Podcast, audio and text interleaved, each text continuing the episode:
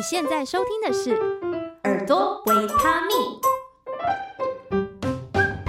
欢迎回来，耳朵维他命，我是主持人幸慧。最近 AI 的话题真的是沸沸扬扬。那除了最火红的 ChatGPT 之外呢，AI 也开始在很多的领域当中使用，包括了声音，像是最近就有。AI 孙燕姿，他就是用孙燕姿的 AI 模型，让他去翻唱很多歌，结果呢就爆红，所以我就非常好奇这一块领域的发展。那今天感谢雅文儿童听语文教基金会出借他们的研究员。到我们的 节目当中，我们来欢迎朱佳莹研究员。嗨，你好。嗨，新慧你好，以及耳朵维他命的听众们，大家好，我是雅文儿童听语文教基金会里面的研究中心的研究员佳莹。嗯，好，那我简介一下佳莹的背景，非常的厉害，她是毕业于美国堪萨斯大学，而且是一个语言学的博士，研究领域就包括语言习得、认知与语言发展跟发展心理语言。研学，所以呢，非常开心，今天他可以来跟我们聊这个议题。那首先一开始我就想要来请教一下佳莹，就是这个 AI 人生技术的发展，可不可以简单的介绍说，哎，它是怎么发展的？然后有没有一些什么重要的突破点？为什么会在这个时间点突然变得这么多人在讨论或是关注这个技术？好哦，那我想我先简单的定义一下，到底什么是 AI 人声或者是语音生成这个技术到底是什么？嗯，它的意思其实就是文字转成语音的这个技术。所以就是当我们在电脑啊或是手机里面输入一串文字的话，可以让那个装置把这串文字说出来。然后这个技术呢，其实是早在一九六零年代就已经开始发展了。那它过去最主要的一个方法叫做连接合成的这样子的一个技术的方法，就是这个做法，它是呃去录制大量的语音资料，然后将这些语音资料呢去做一些处理跟分析，也就是它把这些语音再切分成句子为单位，或单词为单位，或甚至单字，像，或甚至小到像音素，音素就是像是 burper murfer 这样子的最小最小的语音单位，然后再去把它串接起来，就是把它连接起来的一个呃技术的方法。那其实大家可以想象一下，就是在。车站的广播，它其实就是有利用这样子的方式去做语音生成。那例如说，我们在录音的时候，我们可能就会去录制不同的车站的名称，然后再把它套回整个大的句子里面。所以大的句子可能就是“各位旅客你好，什么什么站快到了，请准备下车”。那那个什么什么，其实就是额外录的一个站名，所以你听到，例如说台北站快到了，那个台北就是它是串接进去的一个语音。这个其实你在听的时候，大家可以想一回想一下，你听到的过程当中，其实会觉得那个台北有点顿顿的，嗯，就是会觉得好像有点卡卡的。对，那其实它就是一个串接的一个记号，就它没有办法平顺到像很自然的语音一样。然后还有像过去的 Siri 啊，它所使用的技术也是这样，就是它是把最小的音素，像是 b u r p e r m u r f e r 分开的录音，然后切开来这样子。嗯，所以它可能会要结合一个 b 这个音的时候，它就需要把 ㄅ 跟啊这两个音合在一起，嗯，然后再做一些语音的后置的处理，让它听起来比较像是自然的吧。但是当你把它串成一整个句子的时候，你就会觉得整个句子是平平的，很像机器人在说话一样。嗯、其实这个就是连接合成这项技术它的一个缺点，然后跟它需要很大量的语音资料库进来。嗯、那这里可以其实可以顺带提一下，就是在我们服务的听损的小朋友上面啊，就是这类型的生成语音其实是对他们听取上是很有困难的，因为听损小朋友本身在听机器的时候，他就会受到很多说话人的咬字啊、录音的环境，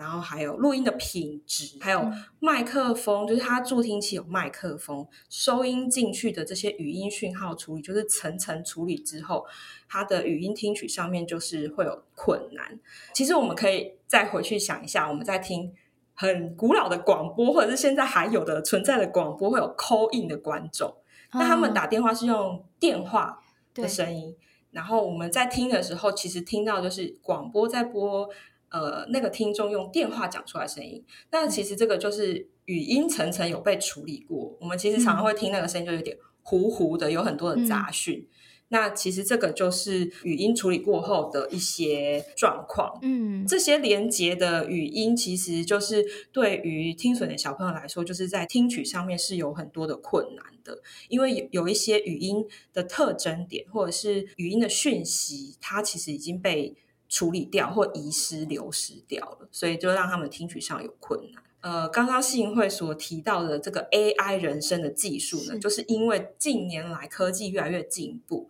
所以有神经网络跟深度学习这两个概念开始大量被应用到语音生成的技术里面，才进入了这个所谓呃深度学习语音生成的这个时代。那这个最大的改革其实是发生在近年内，是二零一六年、嗯、Google 它对外发表了一个生成模型。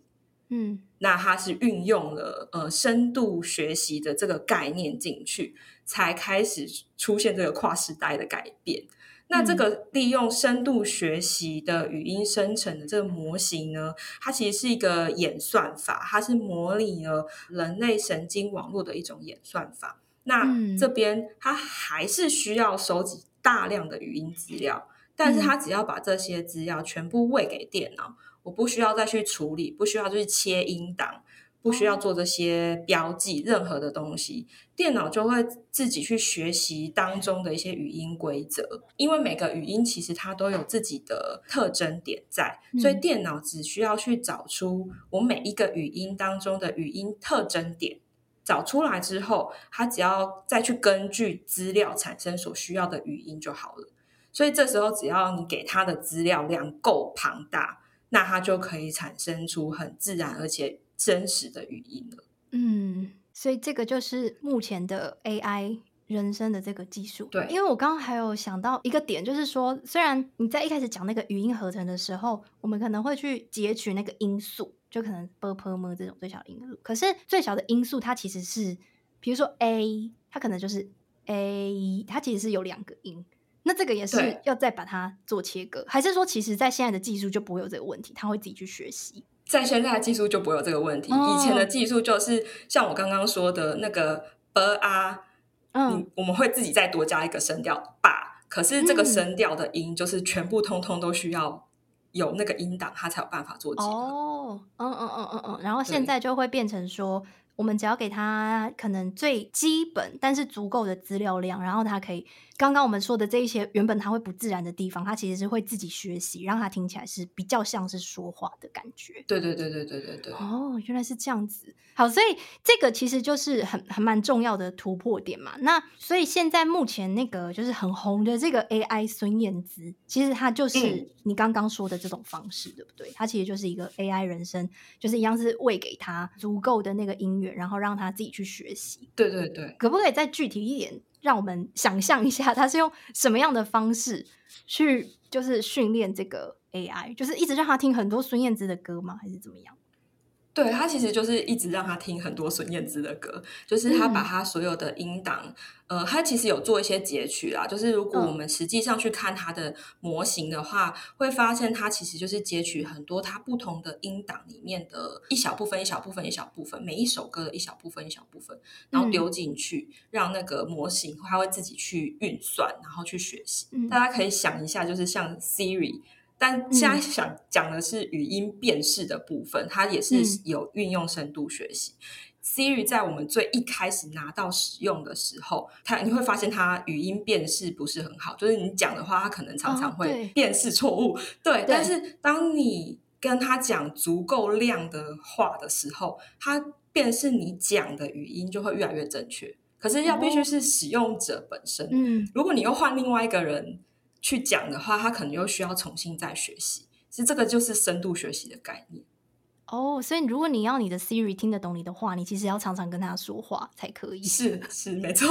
好，那回到刚刚那个 AI 孙燕姿，我们就是先训练他嘛，就一直给他听孙燕姿的歌，一直听，一直听，一直听。那我现在如果要让他唱一首歌，我就是给他那首歌的谱，他就可以自己生成，是这样子吗？其实这个就又会分成两个，一个就是它是有个是歌声生成的技术，嗯、就是你给他谱。然后他就会自己唱歌，嗯、那另外一种是他去做人声替换的技术，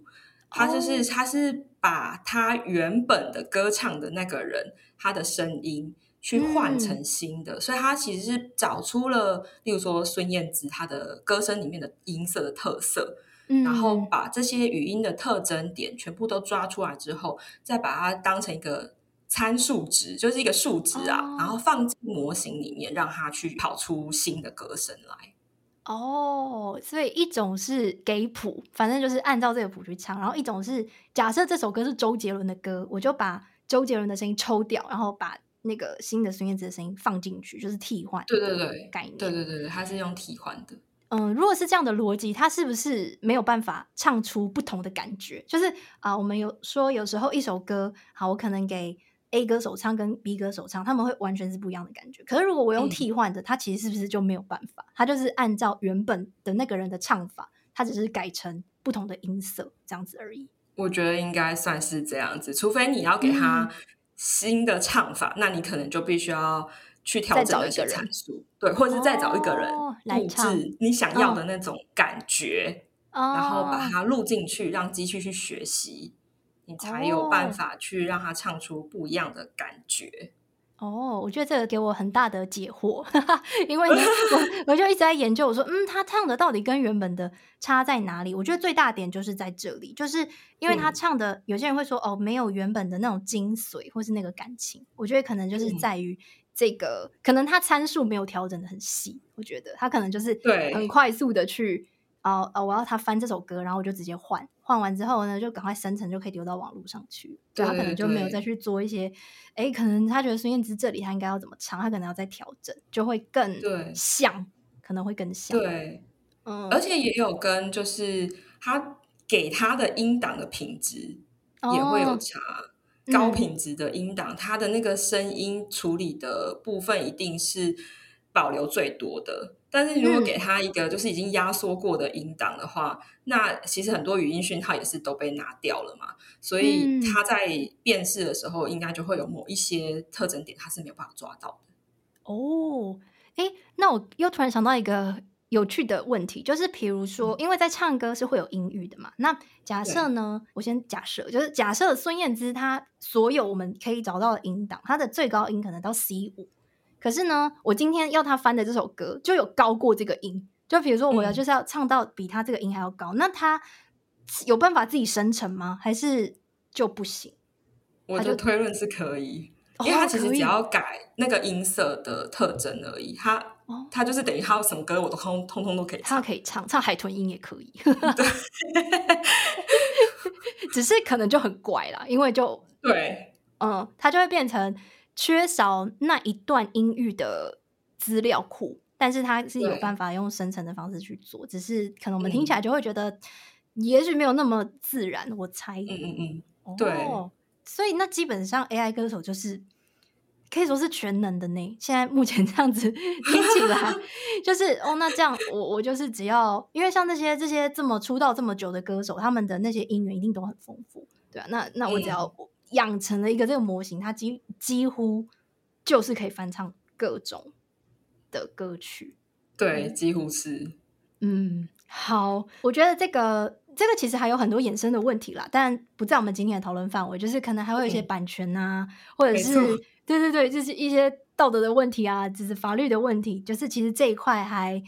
未知，因为这也是一个新的技术，对，所以嗯，嗯，它可能还会有很多问题，让大家会去讨论说，哎，那这样子真的歌手存在的意义，对，这这种东西，对，对，这个哲学的问题，我们就 今天先不讨论，大家可以自己回去想想看哦。那我还有关注到另外一首歌，就是陈珊妮最近她有出一首歌，然后这首歌呢，它就是也是用 AI 陈珊妮去演唱的。对，那它这个技术跟我们刚刚说到那个其实也是类似的，对不对？对，就我去看，因为他其实是跟陈珊妮，他是跟那个台湾人工智慧实验室共同合作的。对，那如果我们其实去那个台湾人工智慧。呃，实验室里面去看的话，他其实有发表一些相关的 AI 歌声生成相关的论文，嗯、所以我自己的推测是，我觉得他应该就是他是利用这个 AI 歌声生成的技术，嗯、所以他先去训练一个模型，就是用陈珊妮她的高品质的这些音档下去训练一个模型，让它可以自动生成一个 AI 唱歌的方式。所以他只要丢音符进去，他就可以唱出陈珊妮的歌声。可是如果你仔细去看他的那个报道的话，其实有发现，其实陈珊妮有自己有讲，他说一开始生成出来的模型的歌声，其实是有一些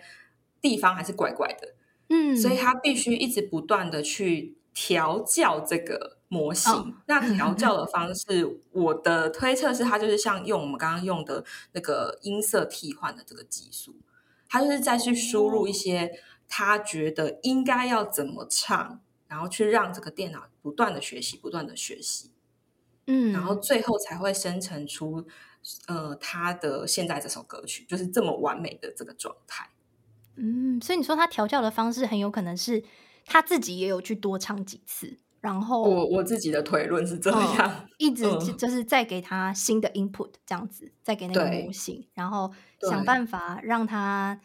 一次又一次的唱，所以啊，比如说像我们真人在录音的时候，我们可能就是会有几个 take 嘛。假设我今天录五遍，那这五遍可能会长得不太一样，那我再去选我要哪一个，或是可以互相剪接。那对于 AI 来说，我要他唱不同的 take，就是我要他每一遍都有一点点不一样。其实就是像你刚刚说，可能是去调整它的参数这样子，对，或者是喂它新的东西、新的资料，对对，不然的话，他就应该会唱五遍是一模一样的。照理来说，没错，哦，哦，一模一样这件事情好像有点厉害，就是对于人来说，你要我唱一模一样，要完全一模一样哦，就是音色、咬字啊、断句一模，其实是很难的，你一定会有一点点不同，对。但是对于你想要尝试多一点点不同的，我们讲不同的语气啊、不同的感情，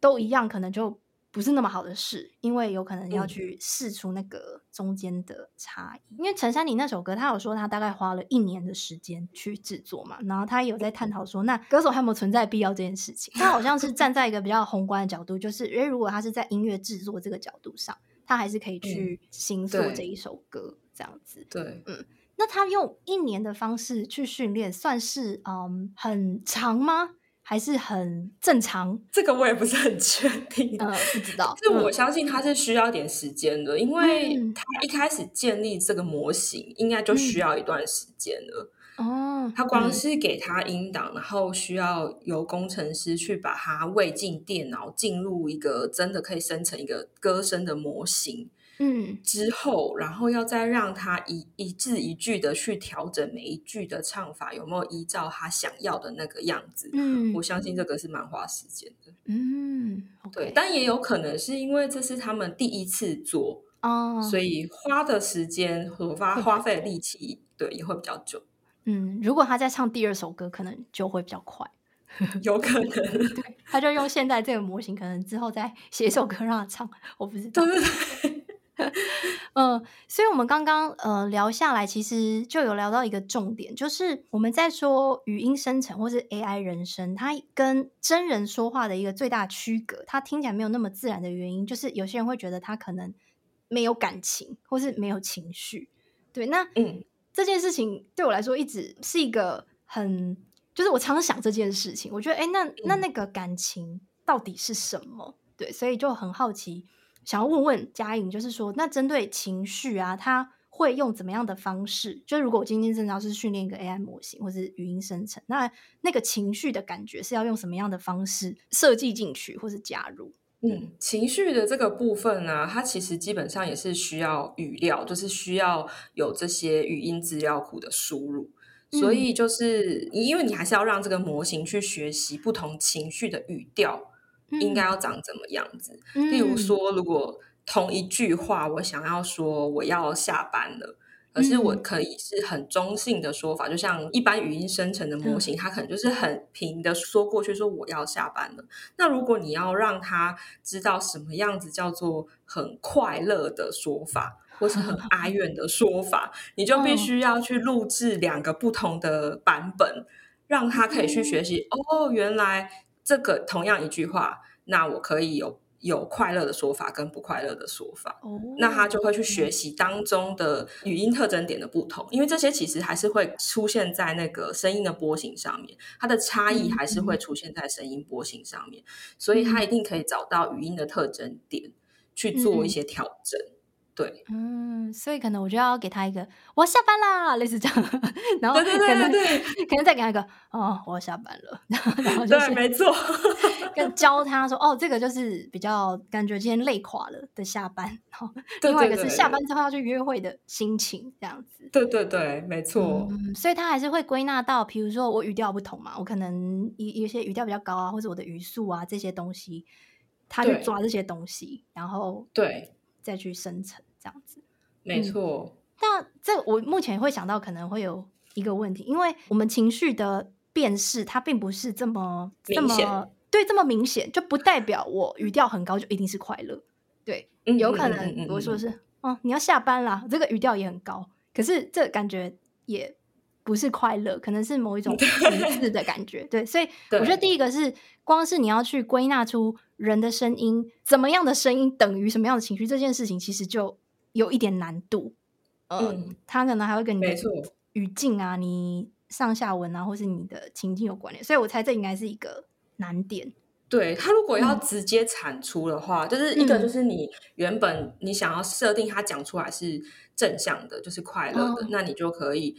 制作一个模型是它是正向的，那你在输出的时候，你可以选择你要正向的输出。Oh. 那另外一个就是，像是如果我们是打文字进去的话，就没有告诉他我要正向要负向，oh. 那他可能就会去做文本的情绪分析，就是文章本身它的情绪分析。Oh. 那其实这个在自然语言处理里面已经发展还蛮久的时间。它最主要的方法就是。它去做简单的语义分析，例如说，它去抓这个句子里面的关键字。嗯，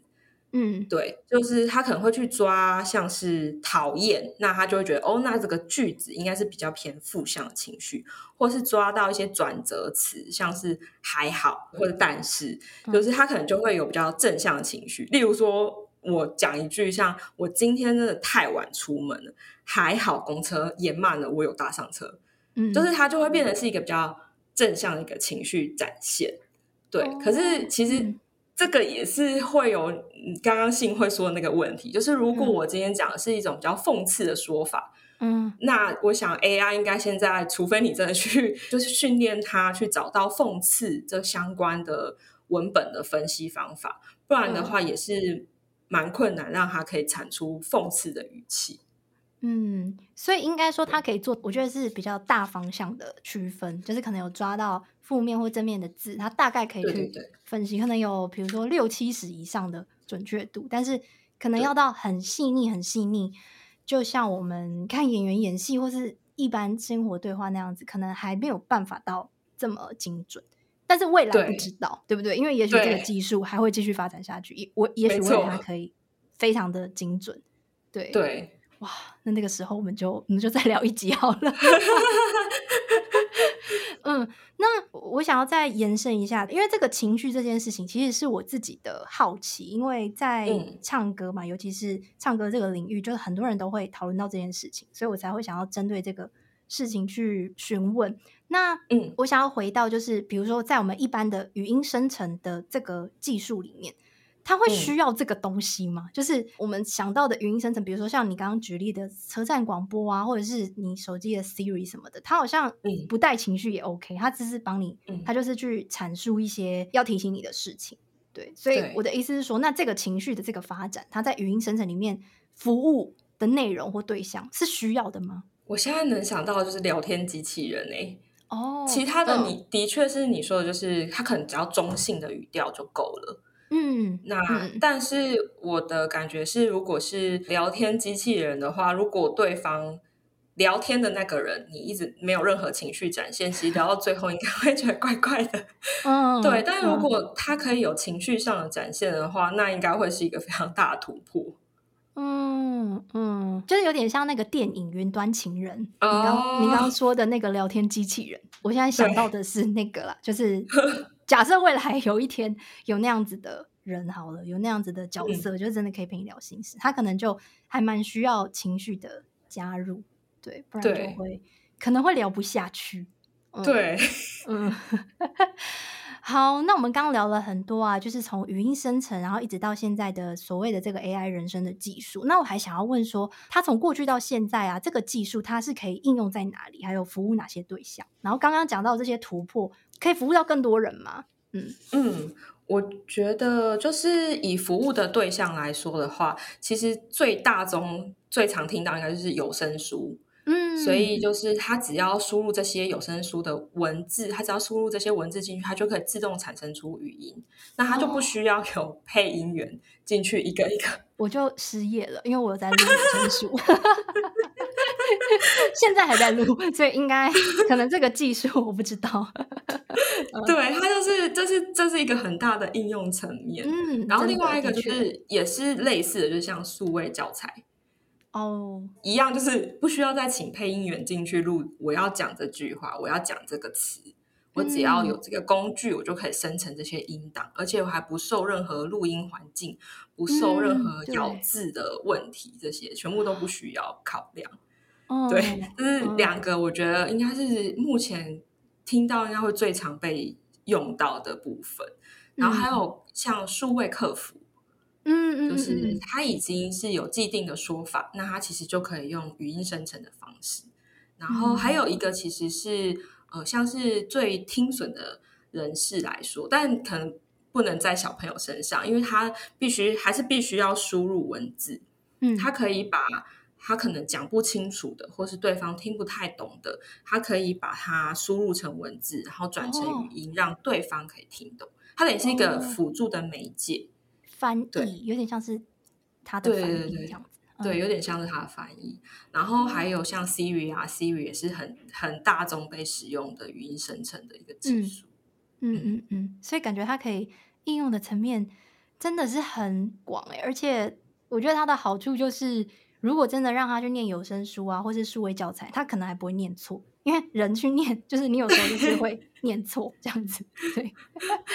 对，没错，对，我觉得有这些知道这些技术的应用，也可以让我们去想说，哦，那可以想象那个吧，未来的世界可能会变成什么样子。然后，如果你是从事相关的从业人员，跟我一样的话，那你就想说，嗯，自己可能该怎么办呢？我不知道，哎，去学习，你可能变成训练的那个人，也许我不知道，对，哦，有可能，因为。对因为的确是像是您刚刚提到那个情绪的部分，嗯，在小朋友的有声书，就是小朋友的故事书的念读上面，哦、你就不可能就是用语音生成的工，哦、太平了，你还是会有不同，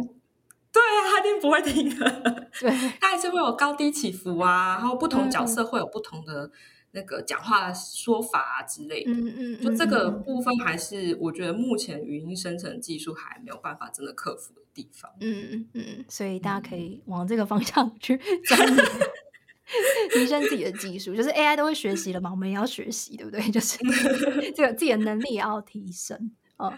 好，那最后很好奇说，佳颖平常在这个基金会的工作内容是什么呢？因为你刚刚有提到你是研究员嘛，所以平常就是。在看论文吗？在写东西吗？就不太确定它是一个怎么样的工作内容。就是如果是以在研究中心来说的话，我们其实最主要的工作就是一样是做研究嘛。那做研究其实除了看看论文之外呢，其实我们还有一个很重要部分就是做推广。就像今天我来录、嗯这个、呃，是因为对对对，这个其实就是一种推广，跟我们也会办一些跟声音相关知识的营队啊，或者是会制作跟声音相关的呃卫教知识的单张，让大家可以去学习，嗯、或者是一些工作坊啊、研讨会啊，就是去推广我们在这边发现的一些听损小朋友的发展的状况，跟我们有没有发展出一些。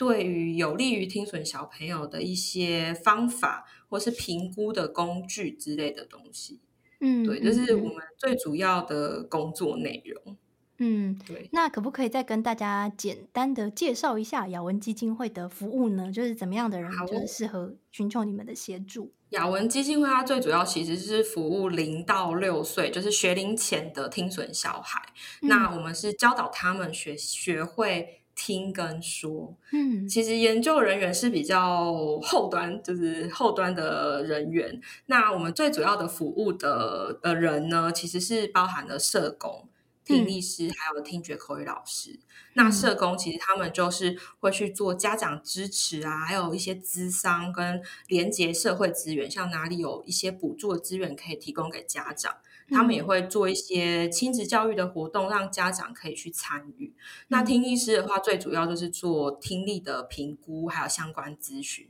还有他们是小朋友佩戴听觉辅具的一些选配的建议跟调整。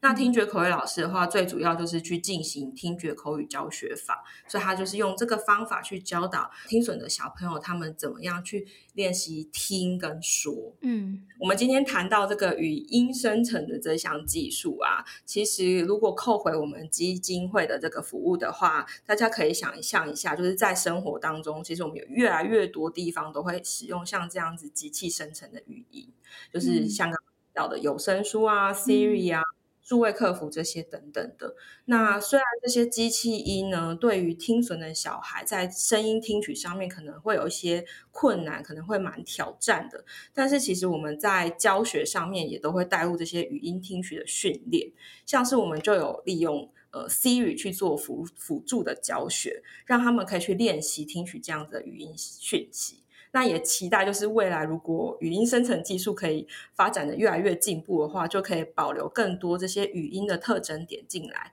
让这些听损的朋友在听取这些讯息的时候可以听得更好。嗯，所以这也是仰赖这个技术的发展，就是它越来越成熟，其实也可以服务到嗯，就是有听损的小朋友，或是有这样子需求的人。嗯，没错。好，相关的资讯我会把它放在节目的资讯栏，大家可以直接点击过去，可以看一下他们的网站。然后，其实你们有写蛮多那种比较像是科普啊、推广的文章，我觉得也蛮好的，就是当成长知识，就是哎，你会知道更多关于我们的听觉啊，或者我们的声音相关的内容，都还蛮不错的。然后就会放在资讯栏，嗯、让大家可以自己去点击。那今天再次感谢佳怡到我们节目当中，谢谢。谢谢，好，那我们就下一集再见喽，拜拜。